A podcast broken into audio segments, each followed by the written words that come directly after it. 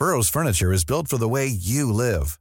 From ensuring easy assembly and disassembly to honoring highly requested new colors for their award-winning seating, they always have their customers in mind. Their modular seating is made out of durable materials to last and grow with you.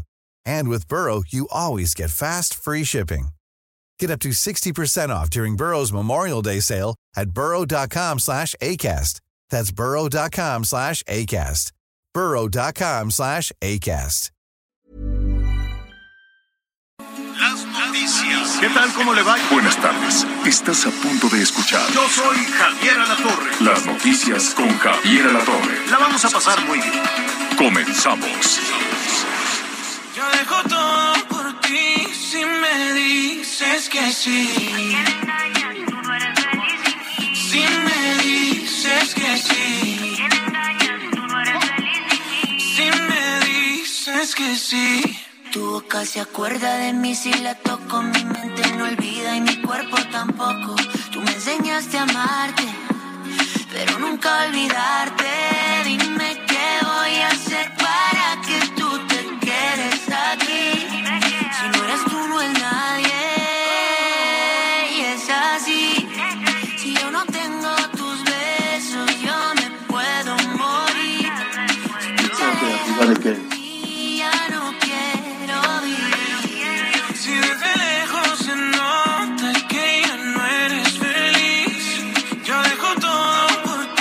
Muy bien, pues allá está, más reggaetón, más reggaetón, reggaetón por todos lados. Qué gusto saludarlo esta tar- inicio de la tarde, ¿no? Ya estamos a media mañana, inicio de la tarde, calientita, calientita, y con mucho movimiento en la capital de la República, muchísimo movimiento. Eh, pues ya, ¿no? La gente se dio la nalgada, dijo, se acabó la pandemia, vámonos a la calle. Y yo siento que por ahí perdimos un poco de habilidad después de tanto encierro y después de, de todo este tiempo de la pandemia, un poquito de habilidad para andar en la calle. ¿No? La gente está muy distraída, todos, los peatones, la gente que va en, en bicicleta, los de las motitos.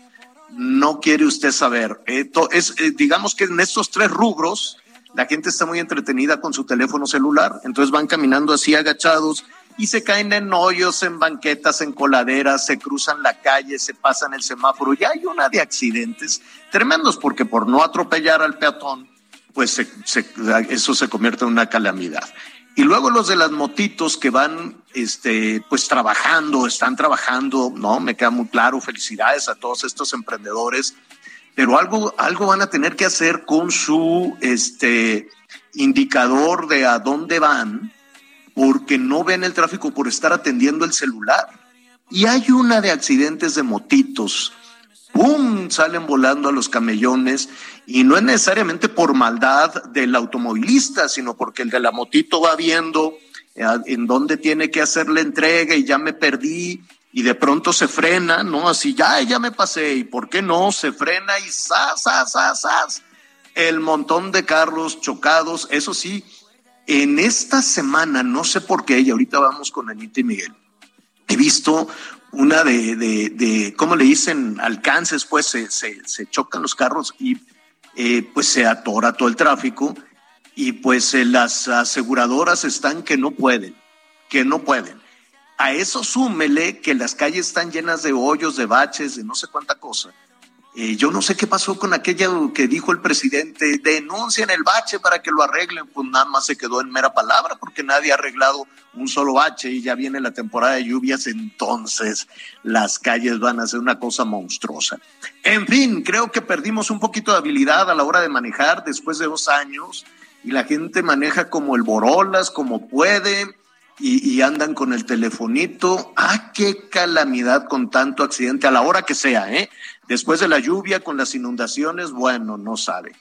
Anita Lomelí, qué gusto saludarte y felicitarte en tu aniversario de bodas. ¿Qué se siente, Anita? Ay, querido Javier, gracias. Muy buenas tardes a todos, Miguelito. Pues, Javier, la verdad es que estoy contenta, son 30 años. Entonces, justo lo estaba diciendo, más bien estaba yo pensando que la estatua que deben poner en reforma En tendría que ser como un- parecida a una mujer. Porque 30 años son muchos, Javier. Pero O sea, gracias a Dios, tu monumento completos. en la rotonda de. La Palma, la rotonda de Anita. Eh, Sí, eso le escribí a mi esposo en la tarjeta y le dije, por eso, por estos 30 años me he ganado el lugar de La Palma en Reforma. No Pues es broma. felicito, La verdad es que han sido 30 años de todo, arriba, abajo, de un lado para el otro, a veces apretarse el cinturón, a veces eh, a disfrutar otro poquito, muy trabajados. eh, pues la familia es lo más importante y ahora con la nieta pues estamos rayados en estos 30 años, gracias a Dios. Y Que pues, te van a hacer otra nieta, nos dijo ayer la Moni Vidente. ¿eh? Sí. Eso ¿Qué? nos dijo. Pues felicidades, Anita, felicidades Gracias, a Eric querido. también. Miguel Aquino, ¿cómo estás?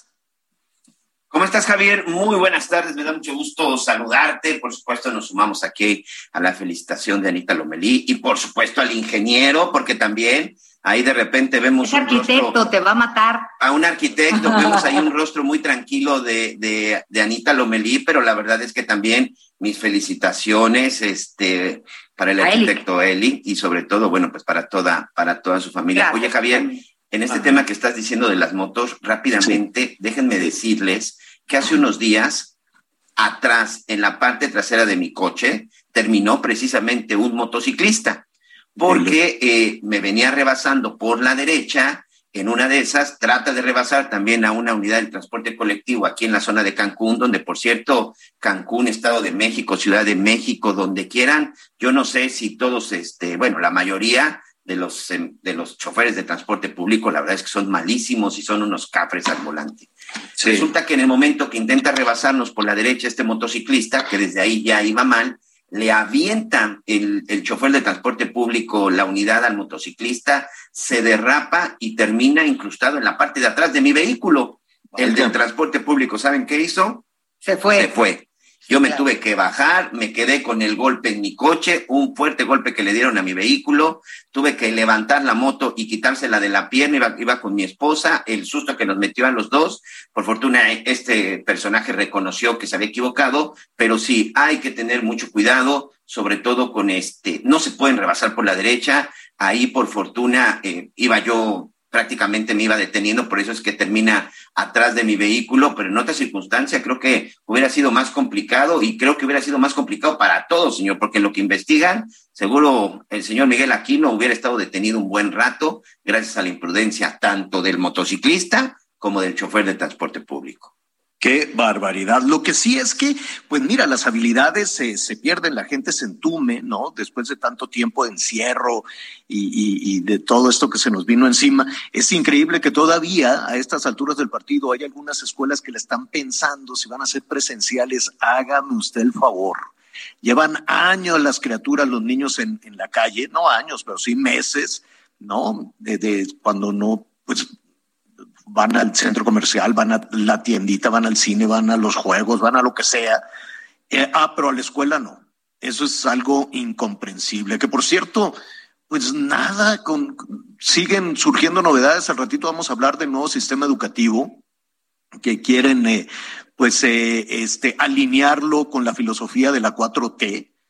Y si usted no está de acuerdo como padre de familia con la filosofía de la 4T, pues vamos a ver qué, qué se puede hacer. Ya estaremos hablando de, de ese programa educativo, de los libros de texto, de toda una serie de, de modificaciones alineados, absolutamente alineados a lo que se dicte desde, pues yo quiero suponer que desde Palacio Nacional, porque no hay un, un tema de, de independencia en, en absoluto. Pero bueno, el asunto es que... em, eh, ¿cómo se llama? Hay, quienes lo, lo están pensando todavía. Bueno, hay muchísima información en desarrollo, hay muchísimos temas que vamos a, tratar con usted. Aquí estamos en los saludos, ya felicitamos a Anita Lomelí con su aniversario. Al ratito Miguel y Anita nos van a dar la fórmula en la segunda hora, en la segunda parte del programa, porque les están llegando muchas felicitaciones y la gran pregunta es cómo lo hicieron. Porque ya ves que ahora los, los matrimonios, eh, sobre todo los más jóvenes, duran cinco minutos, ¿no? Así, ah, ya nos casamos, se acabó la fiesta, bueno, bye. Yo nada más quería, pues, la fiesta, el vestido, las fotos, la despedida, ¿no?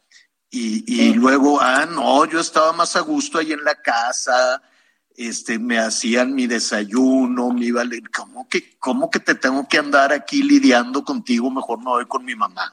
Y eso lo hacen las dos partes, ¿eh? No nada más la muchacha, el muchacho también. Dice que pagar renta, pagar gastos, asumir responsabilidades, que las asuman mi papá y mi mamá. Yo como que, ¿por qué? Ya tiene 40 años el muchachito sin asumir ninguna responsabilidad. Y el matrimonio, quiero yo suponer, que este, que sí significa una buena parte de responsabilidad, ¿no, Anita Miguel? Rápidamente. Pues sí, digo, significa responsabilidad y además, este, pues primero sí, hay que ser, hay, que ser serios, sobre todo cuando existen eh, también los hijos en los dos sentidos. Uno, mientras las cosas vayan eh, con respeto y con las diferencias eh, de todos los días, este, caemos en la rutina y luego pues hay alguien que salve para, para pues romper un poquito con eso de cuánto fue, cuánto cuesta, ya subió, no subió, no me alcanza, ya gastaste, con todo este tema tan delicado, porque las mamás nos volvemos administradoras, choferes, enfermeras, psicólogos, o sea, todo, este, y además punching back de los señores en la noche que es el momento de las cuentas. Entonces, a mí me ha servido mucho, les confieso, trabajar, porque pues trabajo, trabajo, trabajo, trabajo, y cuando llego a casa, este, pues escucho, escucho, escucho. Entonces, hemos hecho un buen equipo y él ha sido muy solidario en los tiempos que mis hijos eran chicos y el desayuno, pues él se volvió chef en las mañanas, este, y bueno, el chiste es ser equipo y, y, y aguantar y tener paciencia mientras, siempre y cuando, este, los derechos humanos, por supuesto, estén eh, claros y respetados, ¿no? Hay que ser tan serios como para decir, bueno, tenemos por qué seguir adelante y también tan serios como para entender que no es posible seguir adelante por la salud mental de todos, ¿no? Así es. Sí, yo, sí, yo creo que es una cuestión de equilibrio y sobre todo una cuestión de comunicación. Este año, por ejemplo, en casa vamos a celebrar a finales de año 25 años también. 25 años de matrimonio. Y, y, la verdad es que sí, de repente no todo es, eh, como dice, miel sobre hojuelas, la verdad es que también tiene tiene su sal y pimienta, pero pues creo que es parte de, toda relación. Por ejemplo, yo de repente, ahora que platico con mis hijas, eh, me, me, sorprende porque tanto a su madre como a mí nos cuestionan de cómo le hicieron para aguantar tanto tiempo, o cómo le hacen o cómo le han hecho, porque en efecto, los chavos hoy no quieren compromisos. Mis hijas hoy de 18 y 23 años, ambas dicen que no se van a casar, que no van a tener hijos. Yo creo que nos ven a su mamá y a mí cómo batallamos con todo, que hoy ellas son de las que, por ejemplo, pero, no en esta parte del matrimonio así de manera abierta. Yo no sé si el día de mañana van a cambiar, seré muy respetuoso sí. en esa parte, pero la verdad es que sí. Yo que tengo la oportunidad, yo sí trato de platicar mucho con los amigos de mis hijas y la mayoría de los jóvenes de su edad, entre 18 y 20 años, no creen en las relaciones duraderas, no creen en el matrimonio e incluso no les agrada ni les simpatiza, les simpatiza mucho la responsabilidad de tener hijos. Sí son otros tiempos, sí son otras generaciones. Yo no sé qué va a pasar en un futuro con este, no con este país, sino con este mundo, porque hoy los chavos, desde mi punto de vista, es que están menos comprometidos o por lo menos no quieren asumir compromisos por largo tiempo. Y otra, pues, Javier, pero sí. antes de cerrar este tema rápido, una amiga de mi hija me dice, oye mamá, a esta chica, este, la verdad es que la golpean seguido, ¿no? ¿Cómo? ¿A quién? ¿A una sí, amiga? Sí, sí, a una amiga de mi, de mi hija. ¿Quién le entonces, pega? ¿El novio?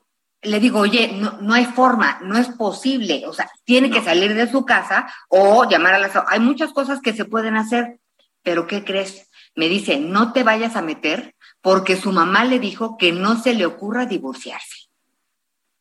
Entonces yo dije, ¿cómo pues, es posible que una mamá le pida a su hija que aguante unas golpizas para que la mantengan? No, Esta sucede, parte también sucede existe. más de lo que tú imaginas.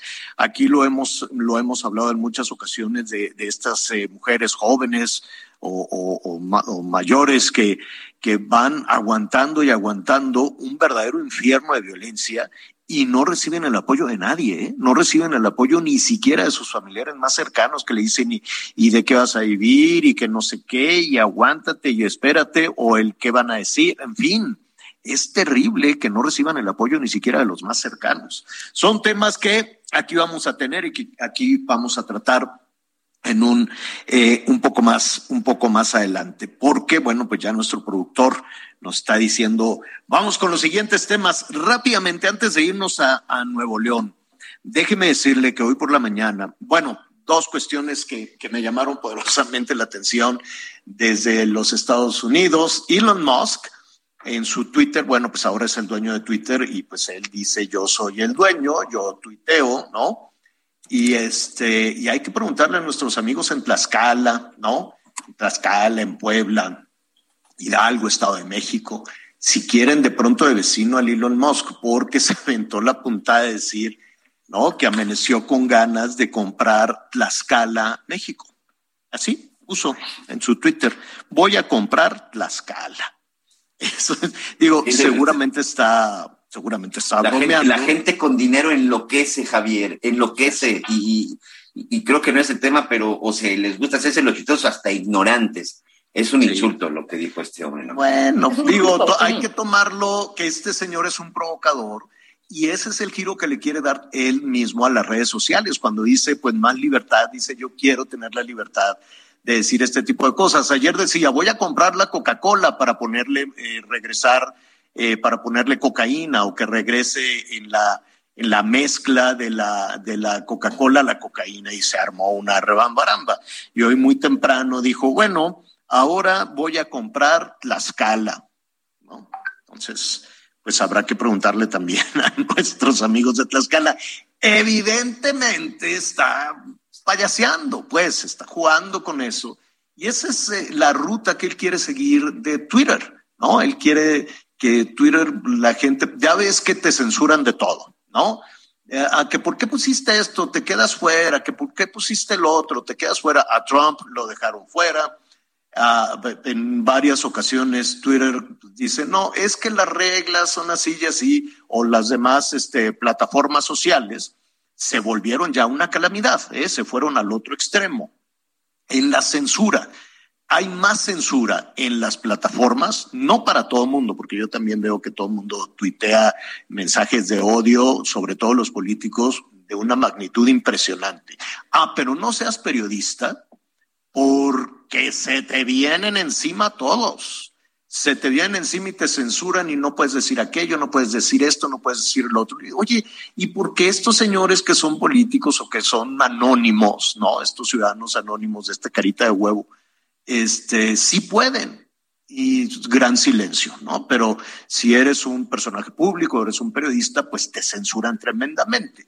Entonces ahora Elon Musk quiere ir hasta el otro lado, es decir, una libertad de expresión eh, abierta. Y la otra cosa es que estaba revisando la prensa internacional y, ¿por qué no?, en el New York Times en primera plana, vienen los feminicidios, viene la violencia en México, viene este pasaje, este tremendo eh, que se va enredando cada vez más y más en Monterrey, Nuevo León, con el caso de Devani no es un tema solo de Nuevo León, no es un tema de México y eh, es la percepción que se tiene de México. Eso es la imagen, eso es en cualquier lugar del mundo que salgas a trabajar, cuando digas México, si guardan un poquito de silencio, si te escanean la cara y no es que se separen, pero sí te perciben como, ah, vienes del país del crimen, vienes del país de la violencia, vienes del país de la impunidad, donde no hay justicia, donde las mujeres tienen que quedarse en sus casas. ¿Qué está pasando con este, con este tema? Eh, eh, vamos con eh, nuestra Daniela García. Dani García. Lo que pasa es que nuestros amigos nos dicen, lo de Elon Musk, pues un meme, pues vamos a ver si era un meme, seguramente, pero fue un meme muy divertido. Pero saben que sí, seguramente fue un meme o seguramente fue una broma, pero sí define muy claramente hacia dónde quiere llevar Elon Musk eh, la libertad de expresión. De que fue un meme, fue un meme, claro este, pero la quiere llevar hacia allá, ¿no? Con esta, con, con, con este tema. Bueno, ¿qué está pasando? Le decía lo del New York Times, ¿qué está pasando hoy con esta investigación que cada vez es más compleja? Daniela García, ¿cómo estás? Muy buenas tardes. ¿Qué tal, Javier? Muy buenas tardes.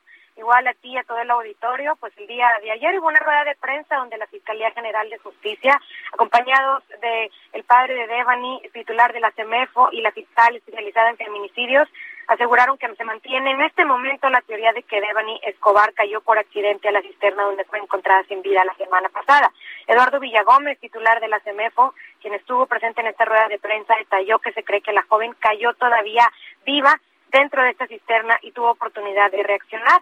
Descartó Javier que se haya ahogado dentro de la fosa ya que el nivel del agua era de solo 90 centímetros y mantienen la causa de muerte como una contusión profunda de cráneo, según la necropsia que se realizó a la joven. El fiscal general de justicia, Gustavo Adolfo Guerrero, también insistió que mantienen diferentes líneas de investigación, ya que no pueden descartar nada en este momento, pero que la hipótesis apunta a este accidente. Javier, ¿te parece si escuchamos lo que comentaron el día de ayer en la rueda de prensa? La muerte ya la, ya la conocen, que es una contusión profunda de cráneo. Por la pregunta expresa del tiempo de evolución, ¿verdad? Del fallecimiento, nosotros le dimos una data de muerte de cinco días a dos semanas. ¿sí? Hasta ahorita es lo que tenemos.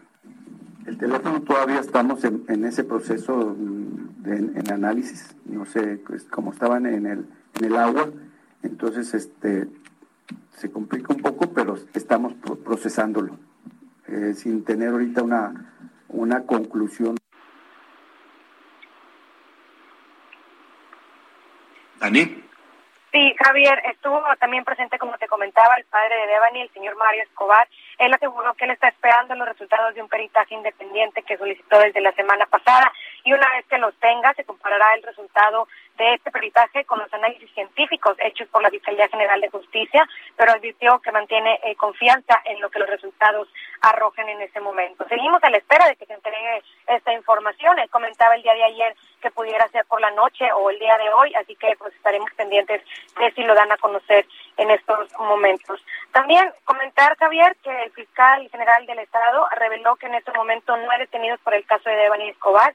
Eh, se preguntó específicamente sobre los empleados o los trabajadores o los dueños del motel donde fue localizado el cuerpo de Devani, ya que habían dicho que no había grabaciones eh, pero pues encontró finalmente que sí había grabaciones en ese motel, que son las que se han estado utilizando, y los videos que mostraron el día de ayer también, Javier, a los medios de comunicación y la población en general, donde en efecto se puede ver a Devani ingresar por su cuenta a las instalaciones del motel, caminar dentro de las instalaciones y posteriormente dirigirse a la zona donde se encuentra la cisterna donde fue localizada sin vida finalmente la semana pasada pues es un rompecabezas muy, muy complejo, ¿no? Porque tampoco se entiende qué estaba haciendo. dime algo, ese hotel y ese restaurante eh, está funcionando, este, atiende clientes.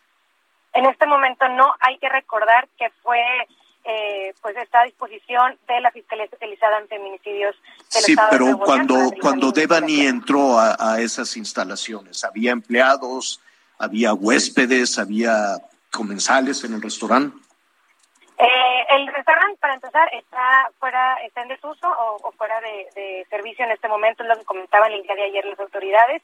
Eh, sabemos que está funcionando, sin embargo, no sabemos si en ese momento había eh, pues, trabajadores atendiendo. En las imágenes que se pudieron observar el día de ayer, no se ve trabajadores atendiendo en ese momento, de hecho se ve muy oscuro el motel eh, en, las, en los videos que se pudieron observar. Javier, también comentar otra cosa, porque como comentabas ahorita, es un rompecabezas y ha generado bastante duda e incertidumbre entre la población. De hecho, ayer en la rueda de prensa, el fiscal general de justicia también reconoció que detectaron deficiencias en los procesos de búsqueda de Devani Escobar. Fueron 13 días donde se realizó esta búsqueda. Por esto, pues anunció la remoción de su cargo al fiscal especializado en personas desaparecidas y al fiscal especializado en antisecuestros. Ahora, pues sale de antisecuestros Javier Caballero García y de la Fiscalía Especializada en Personas Desaparecidas Rodolfo Salinas, ya que, pues lo que comentaba el fiscal Gustavo Adolfo Guerrero, es que eh, hay procesos administrativos que están en curso por los errores cometidos, que también llevaron a la decisión de removerlos del cargo el día de ayer. Eh, ¿Cómo, cómo, cómo se había hecho una falla general, una falla masiva? ¿no? Es como habían calificado la actuación de las autoridades. Falla masiva humana, sí, con La comentarios del masiva. secretario de Seguridad Humana. Pública del Estado. Vamos iniciando el programa, Dani. Si hay alguna novedad, volveremos contigo. Claro que sí, Javier, les informamos cualquier actualización que tengamos. Gracias. Fíjese que Anita Miguel, antes de irnos a la pausa, cuando se hizo esa declaración de que fue una falla masiva eh, humana, pues yo considero que no es una en los términos de la investigación.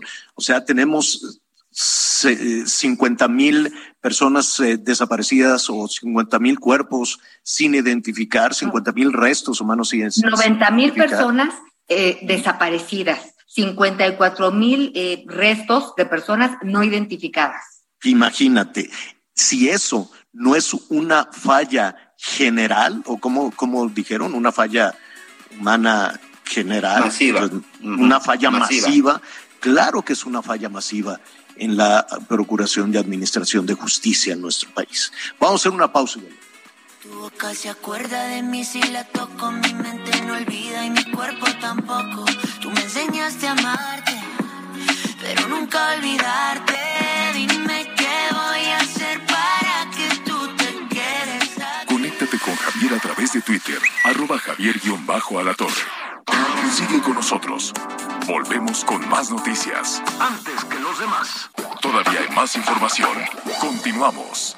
En Soriana, en los días de diversión, aprovecha un 3x2 en helados y paletas Holanda, Magnum, Mordisco y Vieneta. O 2x1 en todas las galletas Cuétara. Sí, 2x1 en galletas Cuétara. Soriana, la de todos los mexicanos. Solo 28 de abril. Aplican restricciones. Válido en Hiper y Super. Las noticias en resumen. Mañana el presidente López Obrador informó que ya envió al Congreso la reforma que eliminaría al Instituto Nacional Electoral y crea el Instituto Nacional de Elecciones y Consultas. La iniciativa fue remitida a la Cámara de Diputados. Un estudiante universitario fue asesinado a balazos y uno más resultó gravemente herido, presuntamente por un agente de la Guardia Nacional en Guanajuato. Así lo informó el gobernador del estado, Diego Sinué.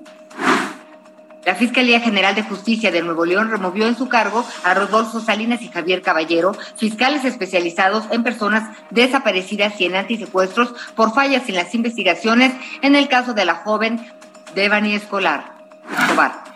La Secretaría de Educación Pública recientemente nuevo modelo educativo que promueve eliminar los grados educativos y establecer fases de aprendizaje. Además, los libros de texto gratuitos serán rediseñados con el objetivo de eliminar el neoliberalismo.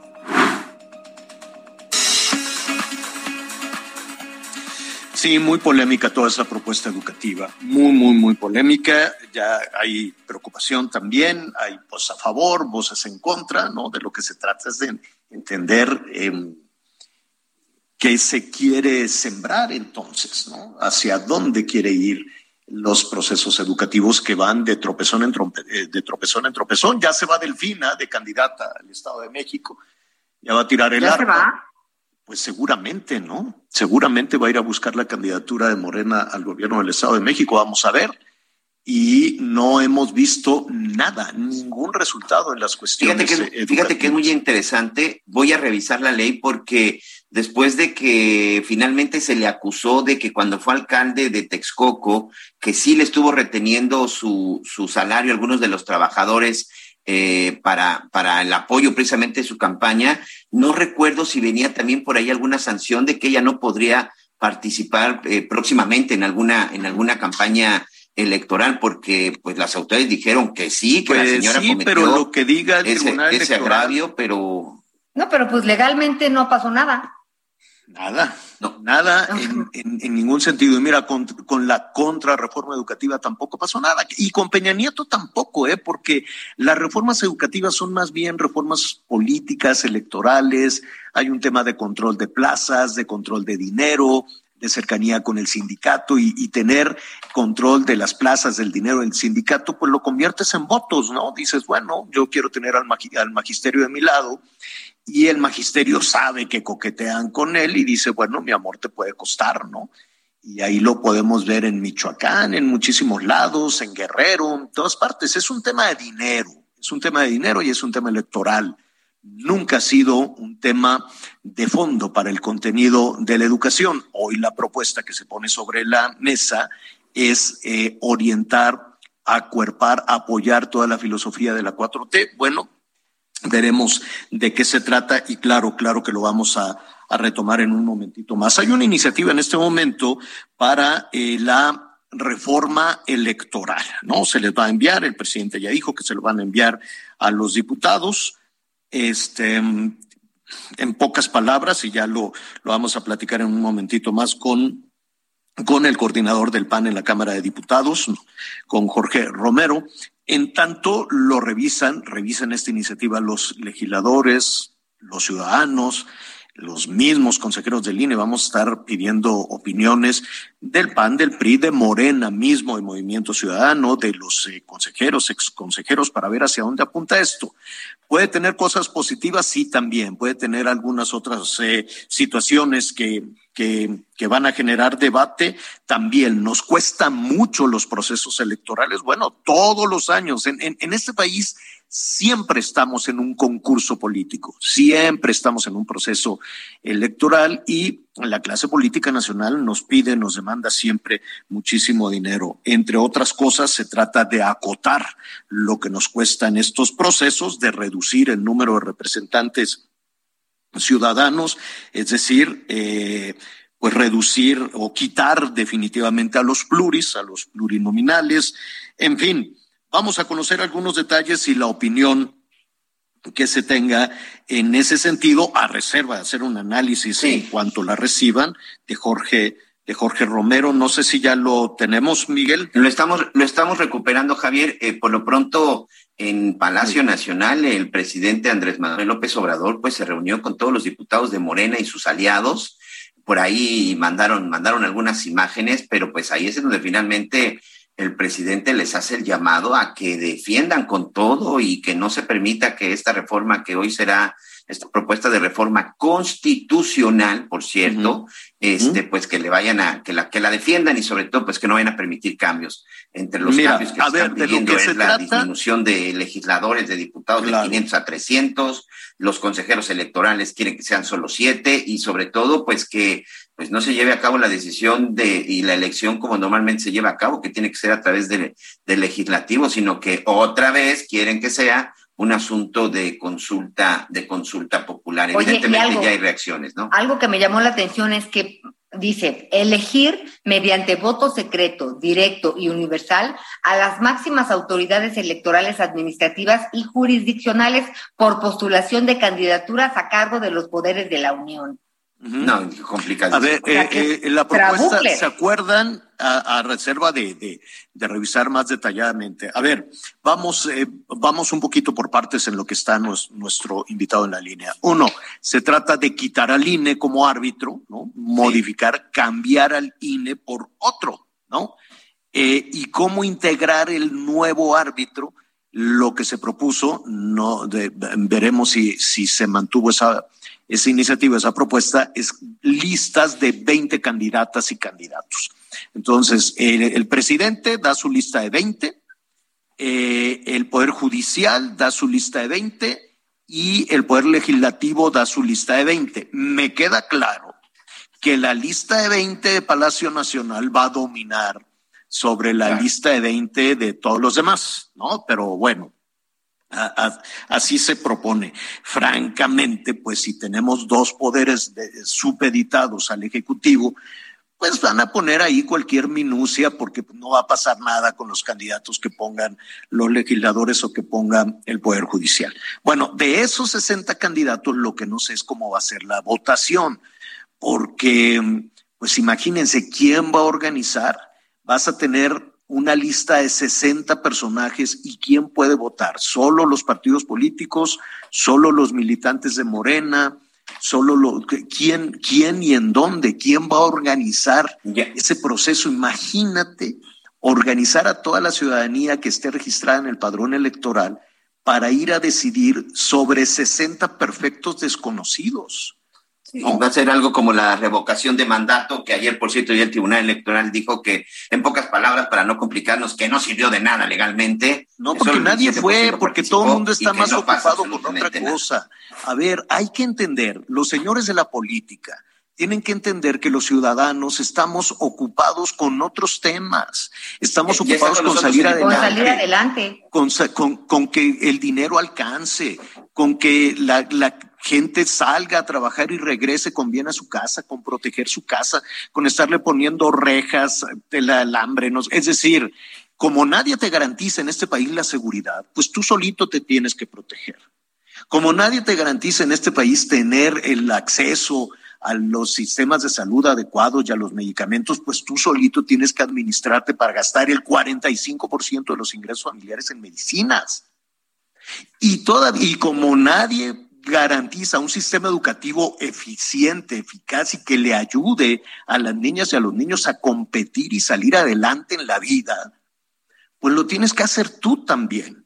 Ah, estás ocupado con todo eso y todavía te dicen, ¿y sabes qué? Tienes que eh, meterte lleno a esto porque no nos gusta, porque sí nos gusta, porque, a ver, ya que le paren tantito en, eh, en, en la demanda de tiempo, de energía, de, de los políticos que piensan que es la única preocupación que tienen 130 millones de mexicanos es qué desayunan, comen y cenan y de qué humor se levantaron la clase política nacional. Como que por qué tenemos que estar ocupados siempre de ellos. Pero en fin, al ratito vamos a ver hacia. Ya está en la línea el diputado Jorge Romero del PAN. ¿Perdón?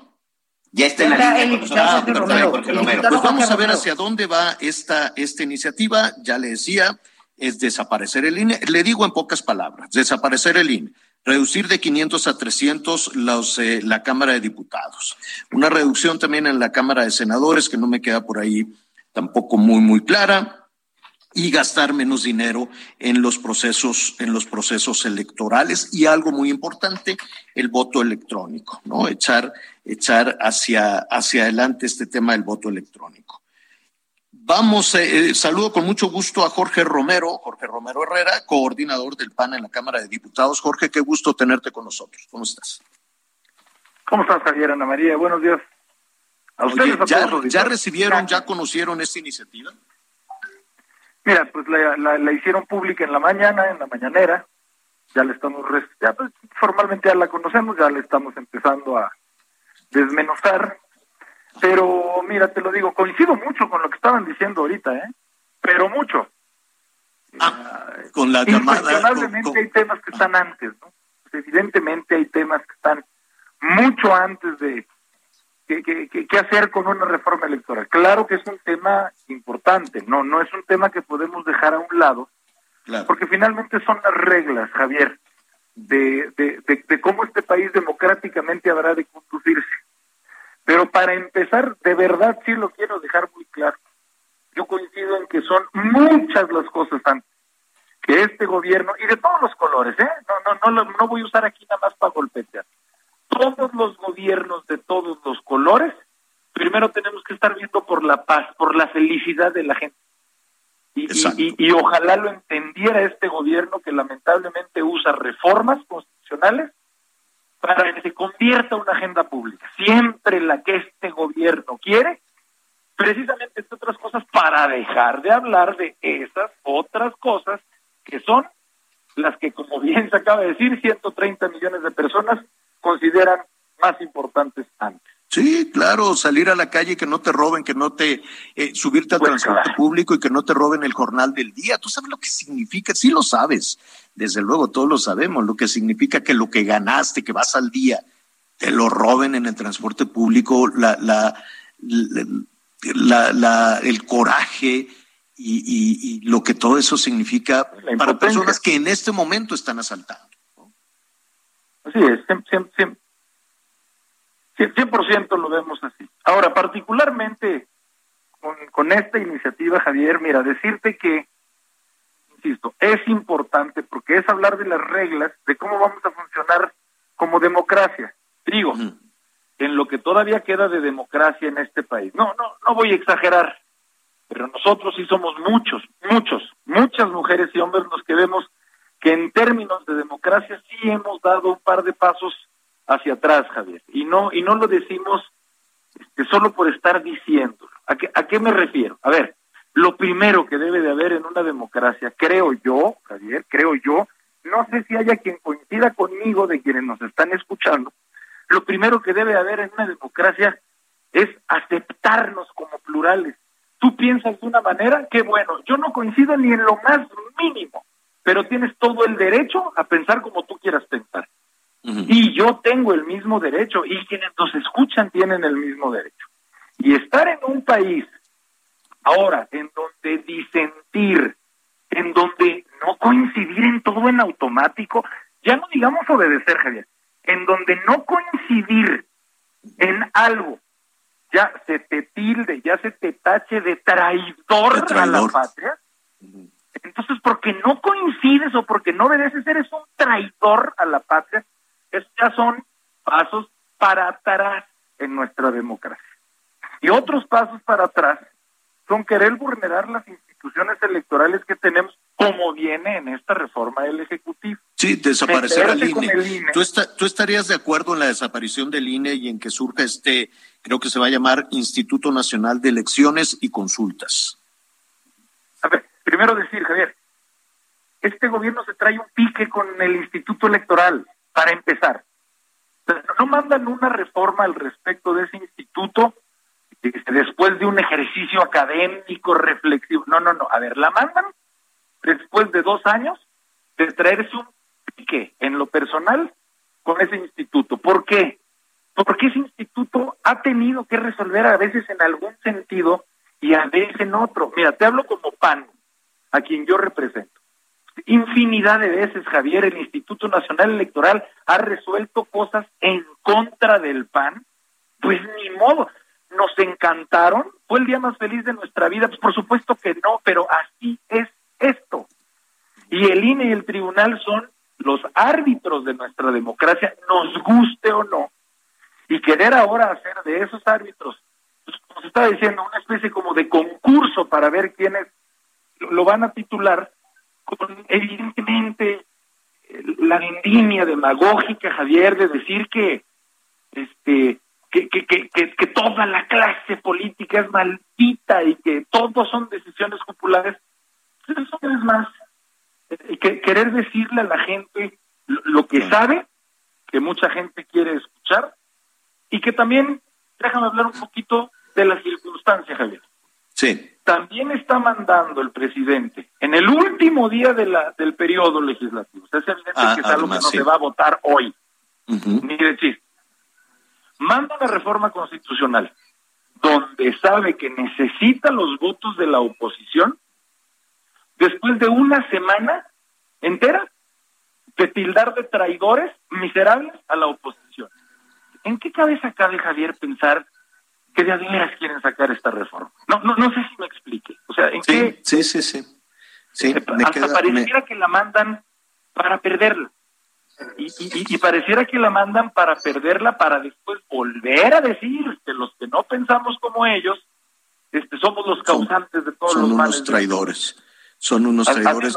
Jorge, Jorge, el tiempo, el tiempo se nos viene encima. Quisiéramos platicar contigo de este y otros temas, no necesariamente de los temas electorales, sino de estos otros temas que, no- que nos preocupan. Estamos en un año de elecciones, el año entrante también, y ya en la ruta, en el banderazo de salida de la, de la elección presidencial. Eh, te invitamos a este espacio, Jorge, y, eh, y estaremos ahí pendientes de cuando reciban la iniciativa, ¿no? Y entonces ir revisando qué tiene de positivo, qué tiene de negativo y cuál será la posición de, de- del PAN o de la oposición en, en su conjunto. ¿Qué te parece, Jorge? Me parece perfecto, Javier. Te agradezco mucho a ti, Ana María, por el tiempo.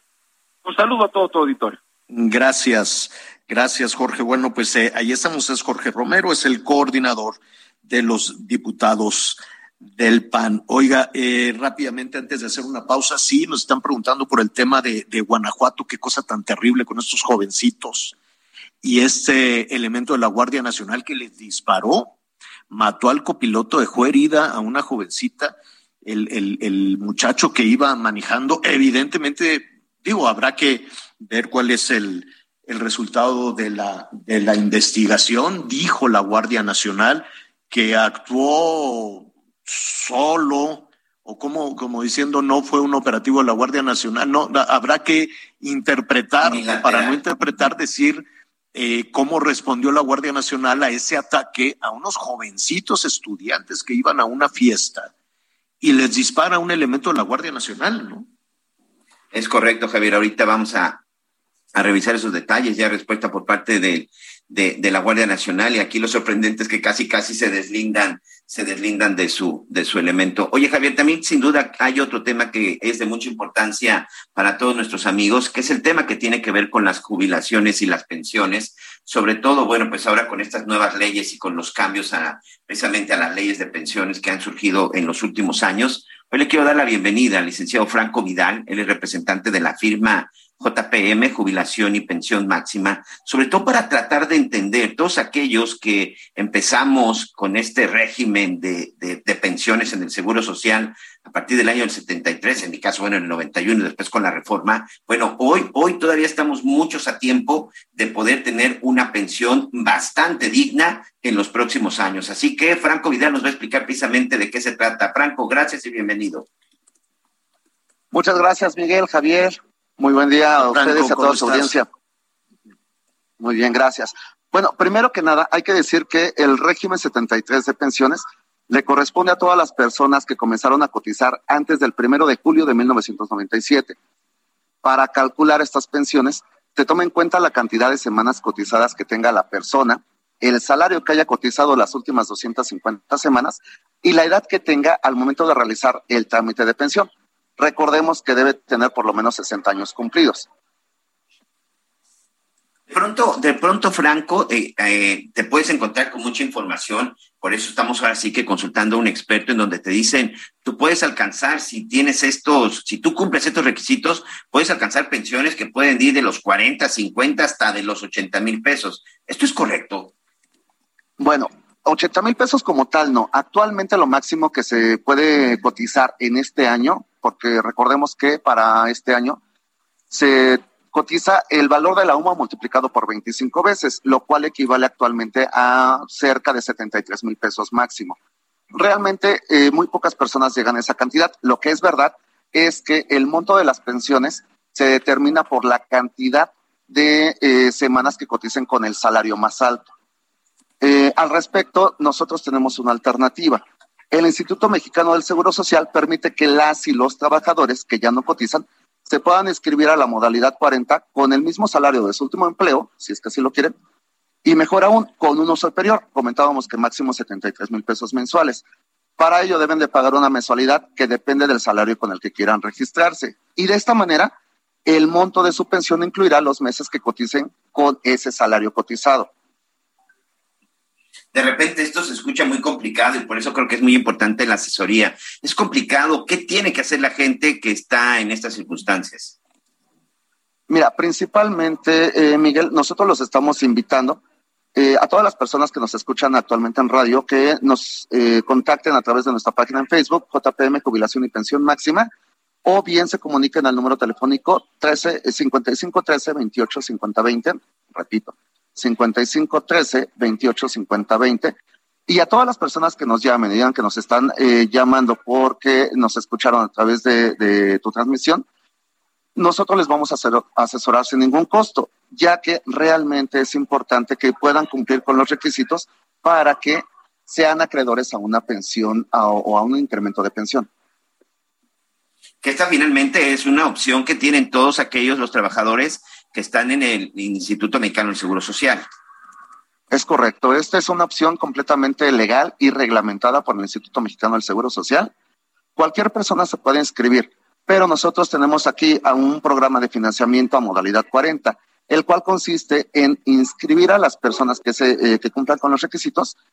Eh, los damos de alta en modalidad 40 con el salario topado y realizamos el pago del total de las cuotas, el 100% no les cobramos, si cumplen con los requisitos al 100%, nosotros no les vamos a cobrar absolutamente nada hasta que ya tengan autorizada su pensión y hayan recibido el primer pago.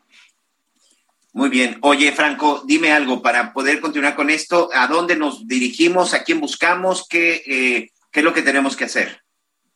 Bueno, como comentábamos, nos pueden localizar en Facebook como JPM, Jubilación y Pensión Máxima, también pueden llamar al número telefónico de la oficina 5513 28 50 20. Repito, 5513 eh, 28 50 20. Con gusto los atendemos. Muy bien, bueno, pues ahí está Franco Vidal, el representante de la firma GPM Jubilación y Pensión Máxima. Hay que hacerlo, sobre todo los que ya estamos próximos para entrar a la edad de jubilación. Y próximo hablo de 10, 15 años, ¿eh? creo que es el momento, el momento oportuno. Muchas gracias, Franco. Con gusto. Gracias, Franco, hasta luego. Sí, hay que, hay que tener de repente todo este tipo de, de información, pues muy pendiente y sobre todo al día, Javier. Claro. Oigan, eh, además de que sí, eh, no, nuestros amigos que nos escuchan eh, en diferentes estados del país, claro que vamos a retomar toda esta situación de la Guardia Nacional, esta, este tema pues tremendo. Todos los días tenemos una situación que involucra, que involucra a jóvenes o en el transporte público, jóvenes que salen temerosos. Entiendo y recapitulando a reserva de que nuestros compañeros corresponsales nos den la crónica correcta este, que estos tres jóvenes estudiantes en Guanajuato, estudiantes universitarios, iban a una fiesta, una finca, y este, se encontraron con la Guardia Nacional. Uno murió, una chica resultó herida, eh, quien iba manejando sobrevivió. Le vamos a platicar el tema después de una pausa. Si yo no tengo tus besos, yo me puedo morir. Si tú te alejas de mí, ya no quiero vivir. Si desde lejos se nota que ya no Conéctate con Miguel Aquino a través de Twitter, arroba Miguel Aquino. Hey, I'm Ryan Reynolds. Recently, I asked Mint Mobile's legal team if big wireless companies are allowed to raise prices due to inflation. They said yes. And then when I asked if raising prices technically violates those onerous two year contracts, they said, What the f are you talking about, you insane Hollywood ass? F- So to recap, we're cutting the price of Mint Unlimited from $30 a month to just $15 a month. Give it a try at mintmobile.com slash switch. $45 upfront for three months plus taxes and fees. Promo rate for new customers for limited time. Unlimited more than 40 gigabytes per month. Slows. Full terms at mintmobile.com. Toda la información antes que los demás. Ya volvemos. Todavía hay más información. Continuamos. Las noticias en resumen. La tasa de La tasa de desempleo en México se ubicó en 3% de la población económicamente activa en marzo, una cifra inferior al 3.9% del mismo mes en 2021, informó el Instituto Nacional de Estadística y Geografía. Este jueves, la farmacéutica Moderna solicitó a las autoridades sanitarias de Estados Unidos la autorización de emergencia de su vacuna contra el COVID-19 para menores de seis meses a seis años de edad. Un informe de la ONU reveló que los casos de sarampión incrementaron un 79% a nivel global en los primeros dos meses de 2022. Los Pumas de la UNAM empataron a dos goles con Seattle Saunders en la final de ida con la Conca Champions en el Estado Olímpico Universitario. Em, gracias, gracias, eh, gracias Anita. Em, hay eh, información en desarrollo que un momentito más vamos a desarrollar también y que tiene que ver con Puerto Vallarta, con todo este, bueno, Puerto Vallarta ha estado en el ojo del huracán desde hace muchísimo tiempo, pero recientemente en un operativo contra uno de los líderes del crimen organizado, su abatimiento y ahora, pues al parecer, eh, es una información que estamos o que queremos confirmar, fueron levantadas dos mujeres integrantes de las Fuerzas Armadas. El ejército. Así es, dos mujeres eh, del ejército, una subteniente y una sargento, que por cierto, Javier, Anita, estaban de vacaciones en Puerto Vallarta, Jalisco, y en el lugar en donde ellas estaban pernoctando, ahí llegó este comando armado. Se dice que fue alrededor de las tres de la mañana cuando, pues como se dice y coloquialmente se conoce, pues las levantaron, las privaron de su libertad. Ya por ahí parte de las investigaciones señalan que son integrantes del cártel Jalisco Nueva Generación y la primera información que tenemos de las autoridades, sobre todo de nuestros amigos este, periodistas que están en la zona, es que ya les dijeron que lo que quieren es que sea liberado Saúl Alejandro Rincón Godoy, alias El Chopa, un integrante del cártel de Jalisco eh, precisamente en esta zona y quien fuera detenido por las Fuerzas Armadas, por el Ejército Mexicano, el pasado 22 de abril. Este grupo que es identificado junto con... Eh, con, con Rincón Godoy, también es identificado con el grupo de Juan Carlos Valencia González, un tipo identificado como el 03, y ahí aparentemente pues dejaron un recado, dejaron un aviso de que si quieren ver a las dos mujeres nuevamente en libertad, pues tendrían que estar liberando a este sujeto y también a la esposa del Mencho, Javier. Es una información que también nos están confirmando nuestros compañeros en este lugar. Por lo pronto ya hay operativos no solo en Puerto Vallarta, también en la zona de Zapopan, en la zona de Coatlán, es decir, en los alrededores y en otros municipios del estado de Jalisco hay despliegue de las Fuerzas Armadas en busca de estas mujeres, una subteniente y una sargento. Ya están los nombres, pero por respeto a sus familias, nos vamos a, nos vamos a, a guardar esos nombres. Oye, Javier Miguel, este, Un, un nuevo desafío, sí, Anita, perdón, adelante. La- lo que se me ocurre es eh, el tamaño, el grado de impunidad o, pues, ¿quién se creen estos maldosos? ¿No? O sea, vamos a hacer un intercambio. Este, de veras, eh, no, no logro ver, Anita, entender no- qué, no es quien- qué no es quien poder se cree. tienen para, para hacer esto y, y- y tratar de hacer esa transacción. No, no es, eh, vaya, es un asunto mucho más serio de quién se creen, ¿no? Porque uno supondría Sí. que, que de pronto es un desafío insólito, es un desafío inédito, pero desafortunadamente no es así. No es una cosa insólita, no es un asunto de que ellos estén rompiendo una, una línea por primera ocasión, una barrera por primera ocasión, y un desafío por Después primera del ocasión. Ya lo vimos ayer en ¿qué más nos Sinaloa. podría sorprender? Ya lo vimos ayer en Sinaloa, donde Sí. pues eh, Ujú. fueron eh, prácticamente humillados elementos del ejército por eh, parte también del crimen, del crimen organizado, algo de lo que por cierto pues no hubo tampoco ninguna respuesta, pero a través de las redes sociales las imágenes este pues fueron sí muy denigrantes hacia el ejército mexicano. Claro. Entonces, Así es, y bueno, vamos a estar muy pendientes de esto, señor. Sí, eh, eh, nada más eh, decir para nuestros amigos que no estaban al tanto, no solo de, lo Puerto, de Puerto Vallarta, sino lo que sucedió con estos eh, grupos de, de delincuentes armados que sometieron a un grupo de soldados, los tiraron al piso, aparentemente, aparentemente porque la Secretaría de la Defensa pues no ha tenido una respuesta en ese sentido, los, eh, los sometieron, los tenían ahí en el, en el eh, piso, al parecer pues el, el crimen organizado, el cártel, el cártel de Sinaloa es quien Sinaloa. presuntamente estuvo en esta, en este tema. Entonces sí han rebasado la línea, lo han hecho y ahí estaremos informando lo que esté sucediendo en Jalisco, lo que esté sucediendo en Puerto Vallarta. Fíjese que eh, eh, con, este, con este tema de la violencia, quienes pagan mucho, la incertidumbre, lo que están escuchando con sus familias, lo que sucede, pues son las niñas y los niños, ¿no? Cuando ven que el padre está preocupado y que, eh, ¿no? Ayer, eh, ayer mismo eh, hablábamos también con algunos padres de, con, con el tío de esta, de esta jovencita y, que, que fue este, asesinada y él dice que ya no deja salir a sus hijas y, hablábamos de, bueno, ¿qué va a hacer? ¿Qué, qué, qué, qué puede suceder con una niña un niño o un adolescente a quien ya no le permitan salir a la calle y está escuchando constantemente que puede ser víctima de la delincuencia?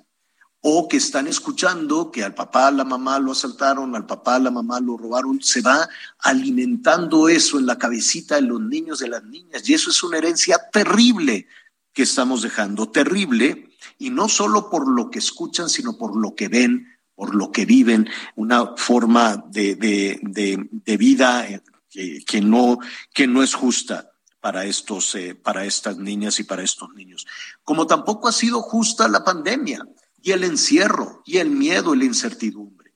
Como tampoco son justas las guerras, la pobreza, la falta de oportunidades para niños y para niñas en, en el mundo y en particular en México, ¿no? Estos niños que tienen que emigrar, estos niños que la pobreza y la violencia los empuja junto con su familia y en ocasiones viajando solos hacia los Estados Unidos. Ya viene el Día del Niño y la verdad, si somos honestos, la situación, lo que hemos vivido en los últimos años para las niñas y los niños, pues resulta poco, poco alentador. Pero dejemos que sean precisamente los expertos quienes eh, nos hablen de, esta, de este tema, nos hablen de esta situación, la situación de la infancia en México, la situación de la infancia a nivel este, internacional, a nivel mundial, con todos estos eh, elementos. Precia Arifin em, es la representante adjunta de la UNICEF en México. Precia, no sé si dije correctamente tu, tu nombre, tu apellido. Perfecto. Muchas gracias y buenos días. Oye, creo que todos quisiéramos, eh, los niños tienen una capacidad impresionante para recuperarse y para ver la vida de una manera muchísimo más creativa y mucho más positiva que los adultos, me queda, me queda claro. Y ojalá, ¿no? Con esa creatividad y con esa capacidad de sobreponerse a las cosas y ese optimismo, pues salgan de este bache terrible de dos años, ¿no? Con todos esos elementos de los que hemos hablado. Ujú. Em, a ver, eh, creo que entendemos entendemos eh, de manera diferente cómo está la resiliencia de estos niños, ¿no? Durante y después de la pandemia. Parece ser que sí se eh, está adaptándose, pero la verdad es que no. Hay muchas cosas que no podemos ver que han pasado con los niños durante la pandemia. Uno de ellos es el impacto psicoemocional de, de, tener su em, su rutina diaria interrumpida, ¿no? Una vez que ellos pues están en la escuela hablando, eh, jugando con los amigos, de repente pues ya no pueden. Eh, y todo este esta esta situación le dieron ansiedad particularmente los que viven en espacios eh, más eh, limitadas restringidas. Y también agregamos que dentro de la casa no la ansiedad de los padres también se transmite a los niños que producen aún más ansiedad. Y la verdad para para UNICEF uno de las de los temas más destacados en la pandemia es la subestimación del eh, de la necesidad de apoyo psico, psicoemocional para niños, niñas y adolescentes.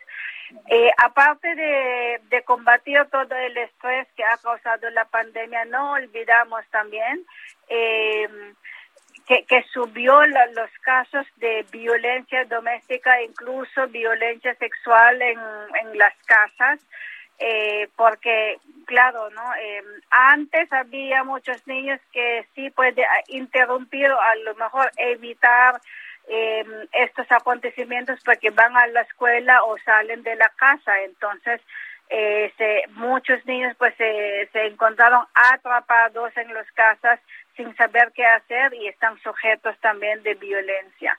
Entonces parece ser que sí, bueno, no pasa nada, pero sí pasa, ¿no? Sí pasa, Creo que, claro. eh, y estos Claro. temas se quedaron invisibilizados porque, digamos, el impacto psicosocial, emocional y muchas formas de violencia no son cosas que se puede ver eh, no de muy evidentemente entonces no Claro. subestimamos el impacto Hay un daño seguro, hay, hay un daño emocional, un daño físico también, ¿no? Porque el, el hacinamiento, la violencia intrafamiliar, lo que sucede puertas adentro, pues eh, eh, con mucha dificultad las niñas y los niños lo van a denunciar, ¿no? Y, y- y son... eh, Exacto, porque antes cuando pasaron estas cosas, bueno, no, no en todos los casos, pero cuando pasaron eh, formas de violencia en la casa, normalmente se van a la escuela, ¿no? Eh, los maestros ayudan en la detección, no pueden detectar por el cambio de comportamiento. Ahora, eh, pues están en las casas, eh, no es posible detectarlas o, o pedir ayuda, ¿no? Entonces, para mí vi que la situación de los niños realmente se, se, se empeoró, ¿no? En es algo serio, claro. Eh, Precia, eh, estás hablando de que los niños, y tienes toda la razón, las niñas, los niños, requieren este, este apoyo, esta cura, por decirlo de alguna manera, psicoemocional. Y de pronto, pues algún padre de familia, alguna madre de familia que te esté escuchando dice, bueno, pues le voy a decir a, a- a mi marido que hable con los niños. O el padre, el trabajador va a decir, pues yo no tengo tiempo, le voy a decir a mi esposa que hable con los niños. O le voy a decir a la maestra, o le voy a decir al cura de la parroquia. ¿Es suficiente con eso? Claro que no, eh, no, no, no porque somos padres podemos solucionar todo y no porque somos maestros también podemos solucionar. Eh, el apoyo psicosocial es algo más especializado que a veces, bueno, la mayoría de las veces nosotros como personas eh, ordinarias no, no podemos darles porque tenemos también nuestros temas que resolver. Es por eso que UNICEF está trabajando con el gobierno, particularmente con el sector salud, para asegurar que el apoyo psicosocial o el tema de salud mental forma eh, parte de los servicios de salud que están accesibles para los niños y los adolescentes y sus familias, ¿no? Porque es un apoyo eh, o es un expertise más que, bueno, no es eh, fácilmente disponible, pero ahora la pandemia destacó la importancia de integrar la salud mental como un área de intervención clave para el sector de salud. definitivamente, pero pues imagínate con un sector salud que apenas se va a redefinir, ¿no? Un sector salud que este eh, el Seguro Popular desapareció para darle paso a una instancia que se llamaba Insabi, luego se dieron cuenta que no podían, eh, y luego dicen, bueno, pues vamos a regresarlo al Seguro Social. Es más, hace un mes desaparecieron también los servicios psiquiátricos. Dicen, no, ya no vamos a, a tener estos, eh, estos espacios psiquiátricos. ¿Qué, qué, qué, qué panorama se ve desde la UNICEF respecto a, a, a, a los temas este, pues que tienen que ver con la salud infantil, con la salud emocional y la salud física de los niños? Bueno, de, de un lado estamos trabajando con el sector de salud, pero también estamos trabajando con la sociedad civil. De hecho, estamos apoyando eh, la red de, eh, de salud mental que puede apoyar también varias instituciones para empujar el tema de salud mental. Ah, también UNICEF está trabajando mucho con la Secretaría de Educación, ¿no? A nivel federal, estatal, eh, para capacitar los mismos maestros cómo dar apoyo psicosocial, ¿no? Eh, en, en la escuela, ¿no? Cómo poder detectar y canalizar también cuando hay casos que son más sensibles.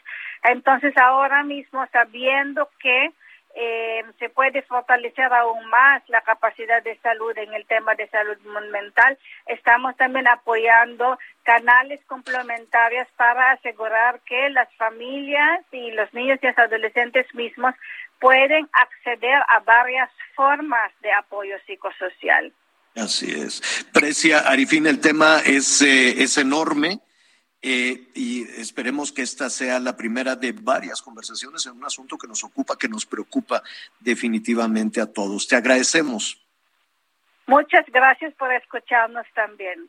Al contrario, es Precia Arifín, representante de la UNICEF, representante adjunta de la UNICEF en México. Sí, es, es mucha la, la preocupación, definitivamente, ¿no? Y lo, lo primero que, que, hacemos como padres de familia es cerrar las puertas, ¿no? Cerrar las puertas y las ventanas y, y cada una, en cada ocasión que, que eh, hacemos o tratamos de proteger con esa, con esa decisión o con esa situación a los niños, pues le vamos haciendo, ¿no? Le vamos sembrando miedo, le vamos sembrando incertidumbre. Qué complejo, Qué, qué delicado tema y desde luego aquí estaremos invitando especialistas para saber qué hacer precisamente. Este, vamos rápidamente a Guanajuato, Miguel. Eh, escuchemos eh, primero a nuestra compañera Gabriela Montejano. Aquí hemos hablado de la situación de esto de, terrible de estos jóvenes que, si no me equivoco, Gaby, iban a una fiesta y se encuentran con una patrulla de la Guardia Nacional. ¿Así es? Sí, ya estamos retomando porque se nos cortó la llamada, Javier. Ah, Ahorita ya este, nuestra compañera Gabriela Montejano nos va a dar todos los, todos los detalles. Aquí lo que llama la atención es, bueno, pues evidentemente todas las reacciones que se están generando y sobre todo que de nueva cuenta se pone en tela de juicio la participación y la acción por parte de la Guardia Nacional. Ya está con nosotros, señor. Listo, Gaby, te estábamos presentando, Gabriela Montejano. ¿Qué fue lo que sucedió con estos jóvenes universitarios? Hola, ¿qué tal? Muy buenas tardes a todos. Pues sí, un estudiante de agronomía del campus División de Ciencias de la Vida de la Universidad de Guanajuato fue asesinado a balazos por elementos de la Guardia Nacional. Sucedió en medio de una persecución o de un operativo que estaban desarrollando luego de que estos jóvenes pues salieron de una barda tras estar conviviendo con otros de sus compañeros y bueno, de todos de la Facultad de Agronomía. El hecho sucedió minutos antes de las cinco de la tarde de ayer en la comunidad del Copal, ubicada al norte del municipio de Irapuato. Según las fuentes de la Secretaría de Seguridad Ciudadana, los tres jóvenes estudiantes viajaban en una camioneta EcoSport color blanca con placas del estado de Guanajuato. Eduardo, de 19 años, circulaba como conductor, mientras que Ángel Yael, también de 19 años, viajaba de copiloto, mientras que la joven, identificada como Edith Alejandra, de 22 años, iba en el asiento trasero. Los estudiantes se retiraban de la reunión en un lugar ahí eh, de fiestas ubicado a la orilla de la comunidad El Copal, mientras tomaban la calle principal del poblado rumbo a la carretera federal 45 Irapuato-Silao, les marcaron el alto elementos de la Guardia Nacional eh, pero contrario a ello, pues ellos eh, se avanzaron y finalmente pues se registró las detonaciones de parte de los elementos de la guardia hacia los jóvenes. Ángel Yael, el que era el copiloto, perdió la vida, mientras que la joven eh, mujer pues resultó lesionada de, y de gravedad y de acuerdo a lo que hoy ya se informaba eh, después de ser intervenida durante la madrugada se encuentra estable, pero pues las balas le destruyeron el homóplato. Eh, esto ha generado una serie de reacciones en la entidad eh, de todos los niveles y de indignación por la muerte de Ángel Yael e incluso ya hoy por la mañana los estudiantes de todo este plantel de que se ubican en el municipio de Irapuato, pues se reunieron de una manera solemne y dolorosa para exigir justicia ahí en el plantel. Para las dos de la tarde del día de hoy se contempla una marcha también para exigir justicia. En estas manifestaciones y declaraciones pues se han unido las autoridades universitarias en quienes acompañan a los jóvenes en manera jurídica y también pues en el aspecto médico y atenciones que han requerido las familias de estos muchachos. Esto es parte de lo que sucede en este momento en Guanajuato, eh, la consternación y pues la movilización de la comunidad universitaria. Eh, dime, dime algo. Eh, 19 años tenían estos jovencitos. La, la, la estudiante, la chica, ¿qué edad tiene? 22. 22 años, también todos son estudiantes del cuarto semestre de agronomía, de acuerdo a lo que informaba el propio rector de la universidad. Eh, Edith Alejandra, de 22 años, fue operada a la una de la mañana y el mismo gobernador dijo hace rato que se encuentra estable, pero que las balas pues le destruyeron el homóplato porque son balas de alto poder con las que fueron lastimados. Ángel, pues sus compañeros lo describen como un joven alegre y que siempre fue también eh, inquieto y que siempre levantaba la voz por, por la justicia. Entonces, eso los motiva hoy a, a salir a las calles a, a pues exigir la justicia en este sentido. La Fiscalía únicamente, la Fiscalía de Guanajuato únicamente informó que se está investigando el suceso, mientras que pues la Guardia Nacional sí pues eh, reconoció que el elemento le disparó a los muchachos pues eh, unilateralmente, ¿no? Ellos no llevaban armas, no no estaban cometiendo ningún delito. O sea, estaban en una fiesta.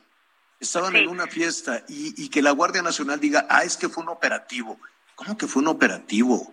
No, a, poco la Guardia Nacional no puede de, darse cuenta de lo que significa una fiesta con un chico de 19 años? 19 años, casi un niño manejando. Y además, ¿qué estaban haciendo? un operativo, ¿no? Anita, ¿qué dijo, ¿qué dijo la Guardia Nacional?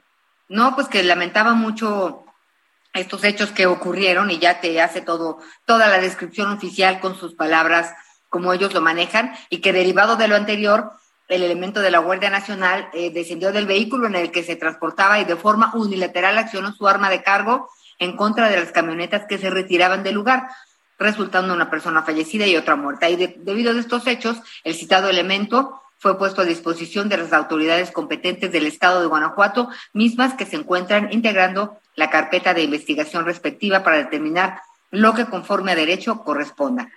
y pues se lo lamentan esa parte de unilateral es simple y sencillamente deslindarse de la responsabilidad. Es como decir, no fue la guardia. Si se mandara solo. O sea, como que él se bajó y, disparó, como que le entró la locura. propia, así es. A ver, aquí eh, Gaby, Miguel, Anita, hay, hay varios temas. Uno, este es un crimen. Es un crimen, aunque digan operativo, situación unilateral, a ver, es un crimen. Sea Guardia Nacional o sea un sicario, sea cualquier persona, es un crimen. Mató a un jovencito, dejó herida a otra jovencita y venían saliendo de una fiesta. Evidentemente la percepción que se tiene de los elementos que garantizan la seguridad es de terror, no se tiene una buena imagen de la Guardia Nacional, no se tiene una buena imagen de la policía. Cuando un niño, un jovencito de 19 años ve que se le acerca un elemento de la Guardia Nacional, le da terror. En lugar de sentirse seguro, le da miedo. Y evidentemente ellos, Gaby, dicen fue un operativo. ¿Un operativo de qué? ¿No? O sea, ¿por qué dicen que fue un operativo y no necesariamente, pues digo, no quiero especular, pueden haber sido muchísimas cosas. Gaby, ¿qué dice el gobernador de todo esto?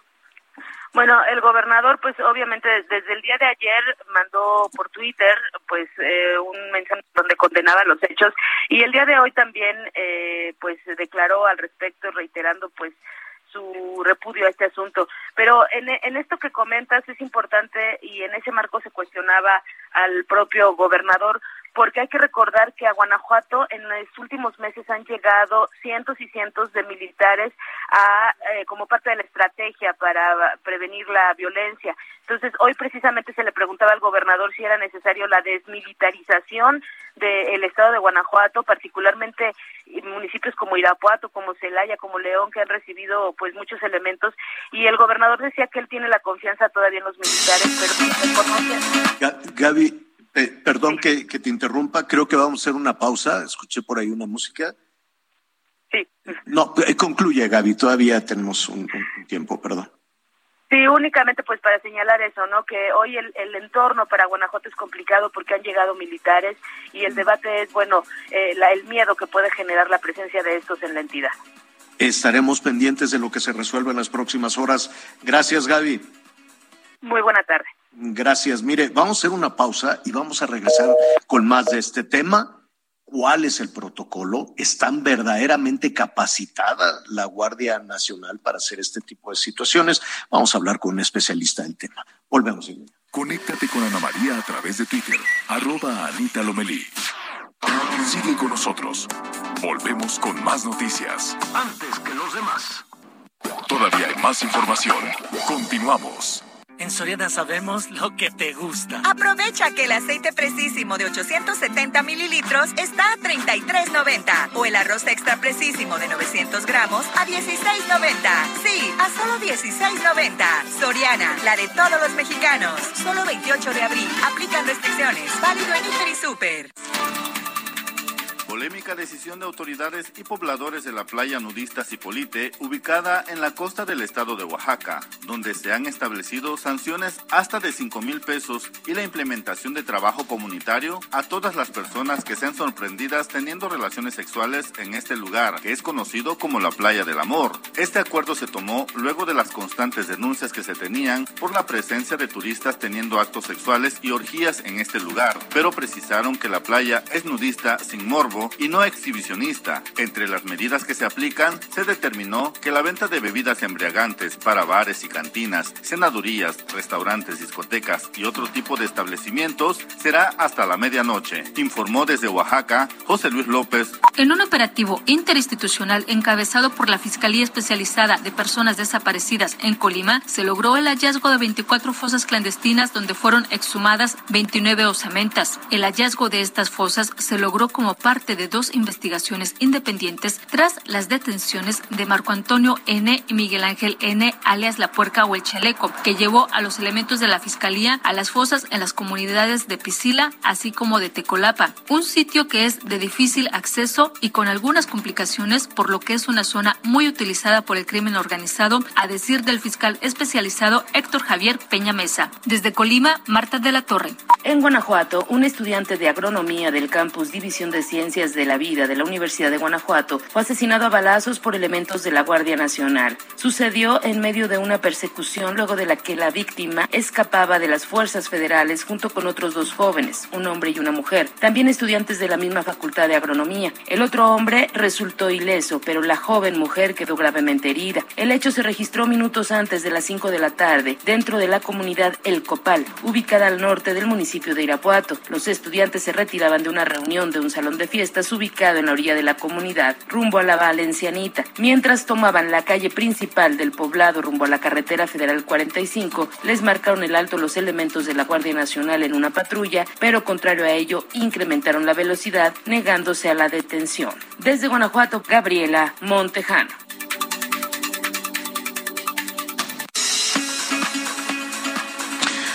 Bueno, eh, muchísimos comentarios, gracias, muchísimos comentarios, no solo de Guanajuato, sino de diferentes partes del país respecto a la actuación de aquellos que tienen la responsabilidad de proteger a la ciudadanía, a los jóvenes, ¿no? Y la percepción que se tiene. ¿Por qué este, eh, los jóvenes no quisieron detenerse eh, ante una, una patrulla de la Guardia Nacional? Bueno, podemos entrar al terreno de las especulaciones, pero la percepción no es necesariamente la mejor. Y no solo la percepción que se tiene. ¿Cuál es el protocolo que debe de seguir un elemento de la Guardia Nacional cuando un joven de 19 años, que además se bajó del vehículo, tengo entendido, este elemento de la Guardia Nacional, este, y disparó, el otro aceleró? Ese es el protocolo.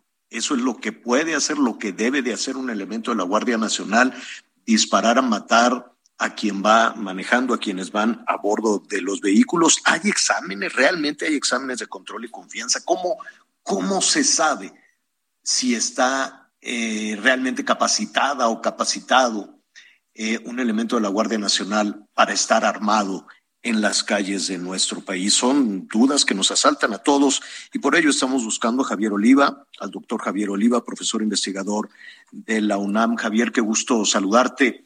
Muy buenas tardes. Buenas, buenas tardes, Javier. Eh, gracias por el, por el contacto, pero pues son temas sumamente difíciles, dolorosos, ¿no? Y, que se inscriben lamentablemente en la inercia que tenemos décadas en este país de eh, estarnos eh, enterando, eh, viendo situaciones, líneas rojas, nos estamos acostumbrando casi cada mes a cruzar una línea, una línea roja eh, de cosas que no habíamos visto, masacres, eh, escuchaba la, en la entrada fosas clandestinas con una treintena casi de osamentas, entonces casi dándole una acta de naturalización a, a la, a la violencia que vivimos. Gracias por la oportunidad. No, al contrario, terrible situación. Dime, en, en este caso en particular de, eh, de Guanajuato, ¿hay varias cuestiones. Una importantísima, pues, tiene que ver con la percepción que se tiene de los elementos de, de, seguridad, de aquellos que están encargados precisamente de garantizar la seguridad de las personas. La gente les, les tiene miedo, les tiene confianza. ¿Tú qué opinas? Bueno, eh, eh, sí, aquí el, aquí el tema eh, es eh, a veces anticlimático pensar o tomar estos elementos, pero pues también hay que ponerlos en la mesa, aunque sea un verdaderamente una, una tragedia, indudablemente, pero eh, si nosotros observamos en, las encuestas y sondeos de opinión, puede ser el, el Centro de Estudios de Opinión Pública, por ejemplo, de la Cámara de Diputados, o pueden ser eh, encuestas como parametría de Francisco Bundis, y veremos que consiste, incluso del INEGI, eh, la que acaba de presentarse la semana anterior sobre el trimestre de percepción de inseguridad y observaremos que como instituciones las Fuerzas Armadas y la propia Guardia Nacional se encuentran ubicadas en un alto lugar de, un elevado lugar de, confianza y de aceptación por parte de la de la ciudadanía. Entonces, eh, eh evidentemente, tragedias como las que estamos eh, comentando, el, el, homicidio de este muchacho de 19 años de la Universidad de Guanajuato, pues evidentemente contrastan con esta con esta opinión extendida, insisto, en los claro. distintos eh, sondeos y encuestas claro. que se conocen de tal de tal manera que esto eh, de alguna manera eh, pues eh, exige y, y, y dirige en, en la atención a la a la capacitación, al adiestramiento y a los protocolos que deben de aplicar, pues quienes son los encargados en primera instancia de proteger a la ciudadanía, a sus bienes y garantizar la libertad de tránsito por todo el país. Entonces esto se encuentra sometido a una duda, o para decirlo menos de manera amable, en una duda respecto a si se están cumpliendo esos objetivos o no. Claro, eh, en, en, el eh, comunicado, en la respuesta que da la, Guardia Nacional un poco para, para zafarse, por decirlo de alguna manera, del tema, dijo pues que este elemento actuó, la palabra que utilizó fue unilateralmente. ¿no? Como diciendo, no fuimos nosotros, fue nomás este que, que, estaba, que estaba armado. Y, y, y en ese sentido, la, la interrogante es, ¿quién los capacita? Es decir, eh, debe de haber un protocolo, quiero suponer quiero suponer, o por lo menos lo, lo, lo, lo, intuimos de esa manera, pues porque lo hemos visto en, en, medios de comunicación, vaya, lo hemos visto hasta en las series, en la televisión, en las películas, ¿no? Que hay un, una suerte de protocolo. Eh, así es, está capacitada, tienen un protocolo para actuar en esta situación los elementos de la Guardia Nacional, Javier. Sí, sí, claro, desde, desde luego. Eh conforme al, al documento, al informe anual que envió eh, la Guardia Nacional y que fue aprobado por el Senado la semana anterior eh, por mayoría eh, en, la sesión. En ese informe se da cuenta de que hay alrededor de 114 mil elementos que integran ya a la Guardia Nacional, de los cuales alrededor de 15 mil están enfocados a, a labores, sea de la, policía cibernética o el área de cibernética, de inteligencia financiera, en fin, otros, otras áreas que están en oficinas, por decirlo de, otra, de una manera coloquial. Y hay alrededor de 99 mil elementos eh, repartidos en, todo el país, en los cuarteles avanzados, que es la denominación eh, técnica. Entonces, también eh, esto es importante a considerar para analizar por un lado cuántas, eh, porque una cosa son las quejas de derechos humanos y otra cosa es la recomendación, que es la conclusión de la investigación. Entonces, ¿cuántas recomendaciones tiene hasta el momento anualizadas la Guardia Nacional? Eh, ¿Cuántos eventos de esta, pues, cuántos trágicos eventos, lo quiero subrayar, como estos se han visto in, in, involucrados eh, elementos eh, eh desplegados en labores de, de, seguridad pública y que hayan incurrido en un eh, delito tan grave que en este caso como es un homicidio. Claro. ¿no? Claro. Entonces, di, di, eh, dime algo, esto, esto sí. que se ha mencionado muchísimo, el examen de control y confianza, que lo venimos arrastrando pues ya desde hace, desde hace muchísimo tiempo, pero que a la hora de investigar pues nos damos cuenta que no se aplica. Yo te, te, te preguntaría uno, ¿qué es el examen de control y confianza y por qué es tan difícil de aplicar? El, el problema es la, la, la infraestructura, Javier. Eh, hay muy pocas eh, unidades y no y no y no me refiero a, a, a, oficinas, sino me refiero a los equipos, no, por ejemplo, para eh, la el, el, el, famoso polígrafo, que es un, un, coloquialmente conocido como detector de mentiras, que es muy polémica, por cierto, en el ambiente de de, seguridad e inteligencia, su utilización, eh, los estudios psicométricos, la relación que hay entre salario y bienes de, del integrante, en este caso específico, de la Guardia eh, eh, Nacional, el estudio de su situación eh, financiera a través de cuentas de banco, manejos de tarjetas de crédito, es decir, es una, son una serie de exámenes, una batería de exámenes, por supuesto los exámenes de toxicología, ¿no? De orina eh, y hayan eh, y se tiene la práctica de los exámenes aleatorios es decir eh, no se le avisa el elemento que le toca examen dentro de un mes o dentro de una semana sino se se le avisa y al otro día tiene que presentar el examen para sobre todo pues evitar eh, eh, que haya prácticas nocivas sobre todo el consumo de, de alcohol o de drogas estando de, en, en servicio no entonces, eh, el, el, la, la, aplicación, hay distintos estudios en el propio informe de la Guardia Nacional, la, eh, insisto, aprobado por el Senado, se da cuenta que eh, la, mayoría de los, la gran mayoría de los elementos han pasado por el filtro de estos ¿Tú exámenes. crees? ¿Tú- tú- sí será, sí será la gran mayoría, porque pues cada vez que investigamos, no, pues que no se pudo y que no se aplicó, y así venimos arrastrando desde que era la Policía Federal. En fin, eh, cre- creo que, que el tema, el tema es muy amplio. ¿Qué, ¿Qué te parece, Javier, si vemos cuál es el resultado de todo esto? ¿Qué pasará con estos elementos? Hay ya protestas, hay marchas, hay un, una situación de, inseguridad muy compleja, ¿no? No, y que están, pues, están absolutamente justificadas. Claro, claro, claro. Eso, eso no está, está en discusión. Y, y, y más en un estado como Guanajuato, ¿no? Definitivamente. sometido a una espiral de violencia, pues, como sabemos, o lo Así. conocemos a nivel a nivel nacional, Javier. Javier Oliva, te agradezco muchísimo y si nos permites vamos a, a continuar contigo en este tema de, de- Por favor, de la seguridad y los responsables de esto. Gracias. Gracias a ti. Hasta pronto. Es el investigador Javier Oliva con este tema tan complicado. Sí, Miguel. Y nuevamente el tema de la militarización, nuevamente el tema de que la mayoría de los elementos de la Guardia Nacional tienen un, un, un entrenamiento militar que es un entrenamiento de reacción, Javier.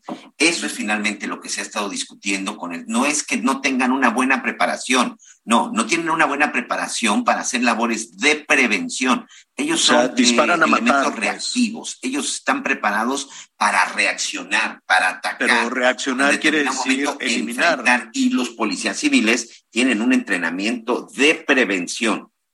Oye, Cuando yo lo que me reacción- pregunto es por qué estos eh, reactivos, ¿no?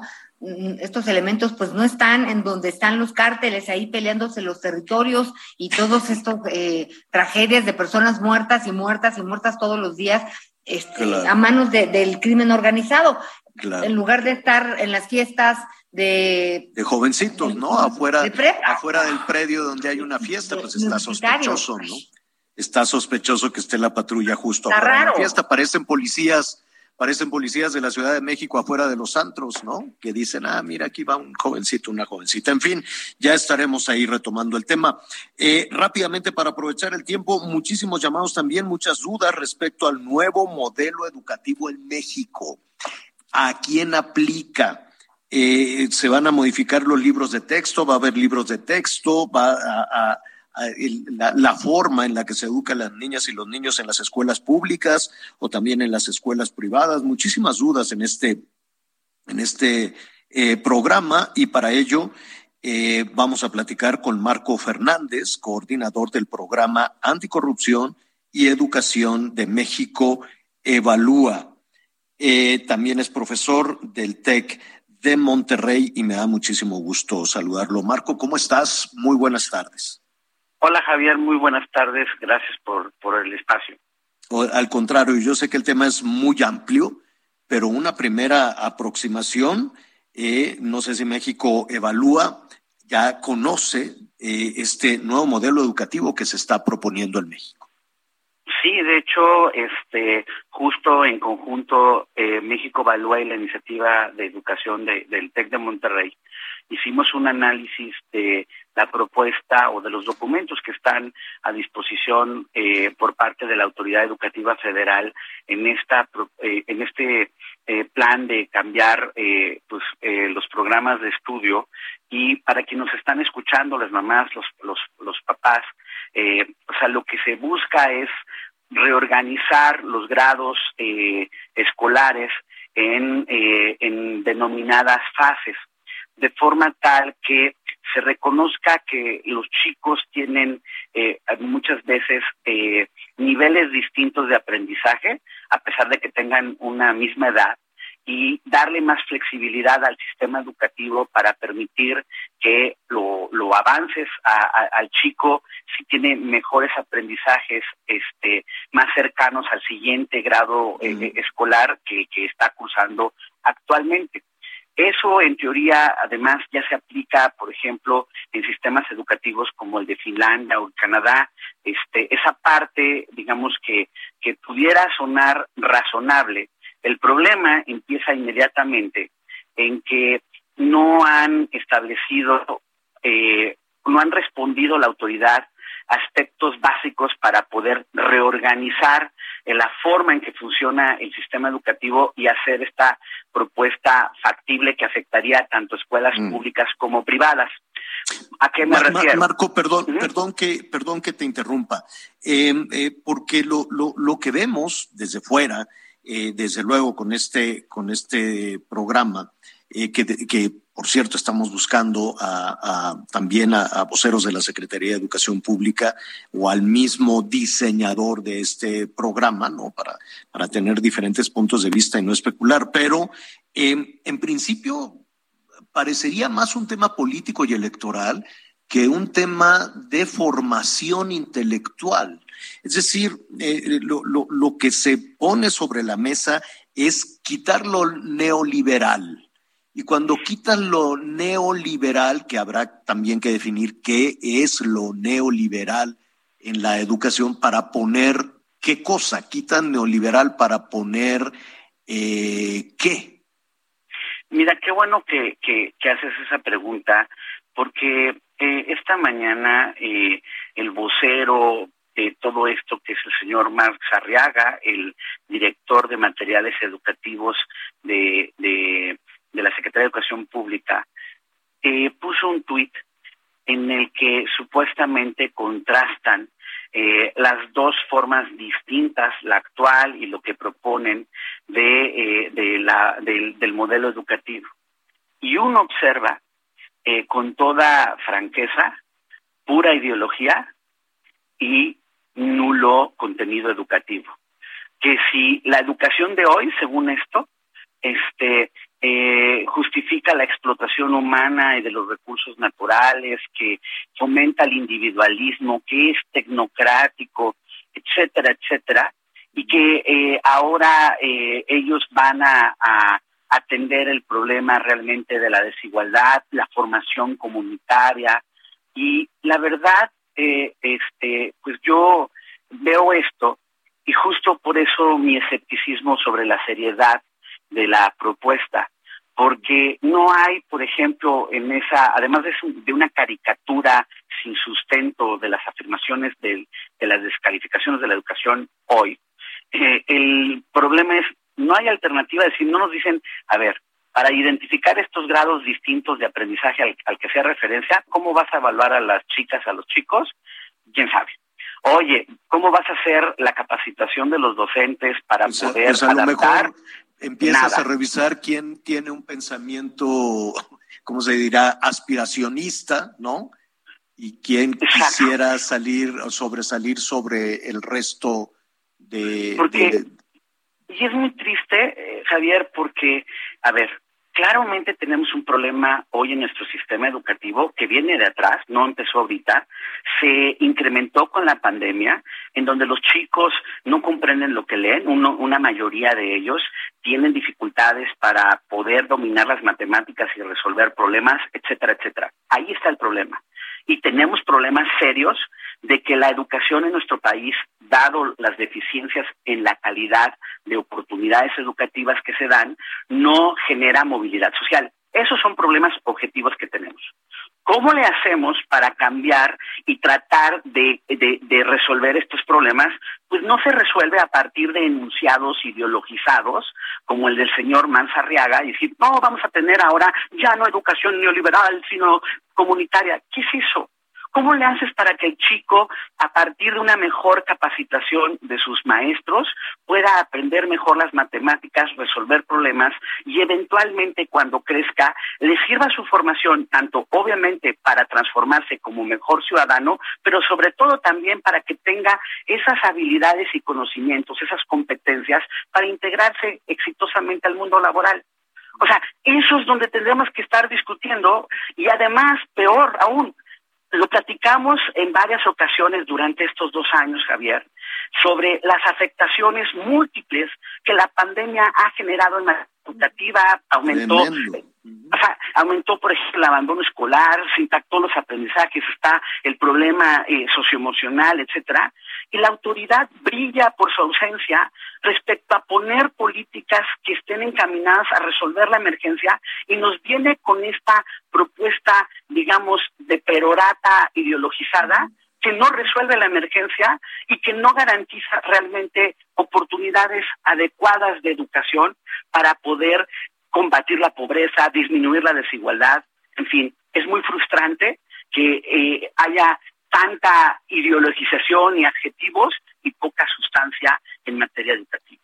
Marco, eh, si te parece bien, porque el tiempo se nos viene encima, vamos a continuar con esto, revisando punto, por punto, contrastando también este, la, la, iniciativa, la propuesta y los alcances que en todo esto pueda tener, ¿no? Porque seguramente pues, es algo que, que está sorprendiendo incluso pues a los propios maestras, maestros, padres de familia, en fin, ¿no? Eh, ver eh, en, en, dónde estamos en ese, y, ojalá, eh, Javier, yo sé que tú y, muchos de tus compañeros en los medios están haciendo ese esfuerzo y no no no no no no quiten el dedo del renglón para a ver si de una vez por todas la secretaria de Educación o la subsecretaria de Educación Básica, que tendrían que estar explicando estas dudas, que tendrían que estar diciéndonos las acciones concretas, les den una entrevista. O sea, no es posible que estén aplicando de la, la del avestruz y nomás no quieren hablar con ninguno de ustedes para explicarle a la sociedad, oye, estamos haciendo esto para atender el problema de, de deserción, estamos haciendo otra vamos cosa, a convocar y nos reunimos todos en una mesa, ¿no? Y, y vamos contrastando puntos de vista, Marco. En principio, Marco, te agradecemos mucho esta conversación y ojalá nos acompañes en la siguiente. Con muchísimo gusto, este, yo estaré atento a la invitación. Gracias, es Marco Fernández eh, de México Evalúa y además profesor del TEC, del TEC de Monterrey. Uf, el tiempo se nos vino encima, Anita Lomelí. Oye, ¿qué te regalaron de aniversario? No, pues nada, toda, la verdad es que... No, es que sorpresa, a la noche. No lo sé, no lo sé, no lo sé. A la noche yo vi a Eli cargando una cajita pequeña, una cajita, la traía en la manita así. Entonces dije, uff, a, a una joyita. Pues no sé. pero que tenga chochitos. Nos cuentas, a ver, este, van, a ir a comer, van a ir a cenar, ¿qué van a hacer? ¿Van a ir a bailar? Mañana, mañana en viernes. Bueno, muy bien, nos cuentas mañana, nos Detalles mañana. Eh, gracias, no todos. Anita Lomelí, gracias. Vámonos. Miguel Aquino, muchas gracias. Gracias, señor. Buen provecho. Buenas tardes. Buenas tardes. Yo soy Javier Alatorre. Lo espero a las diez y media en Azteca una con, uno con las noticias en Hechos. Siga con nosotros en el Heraldo.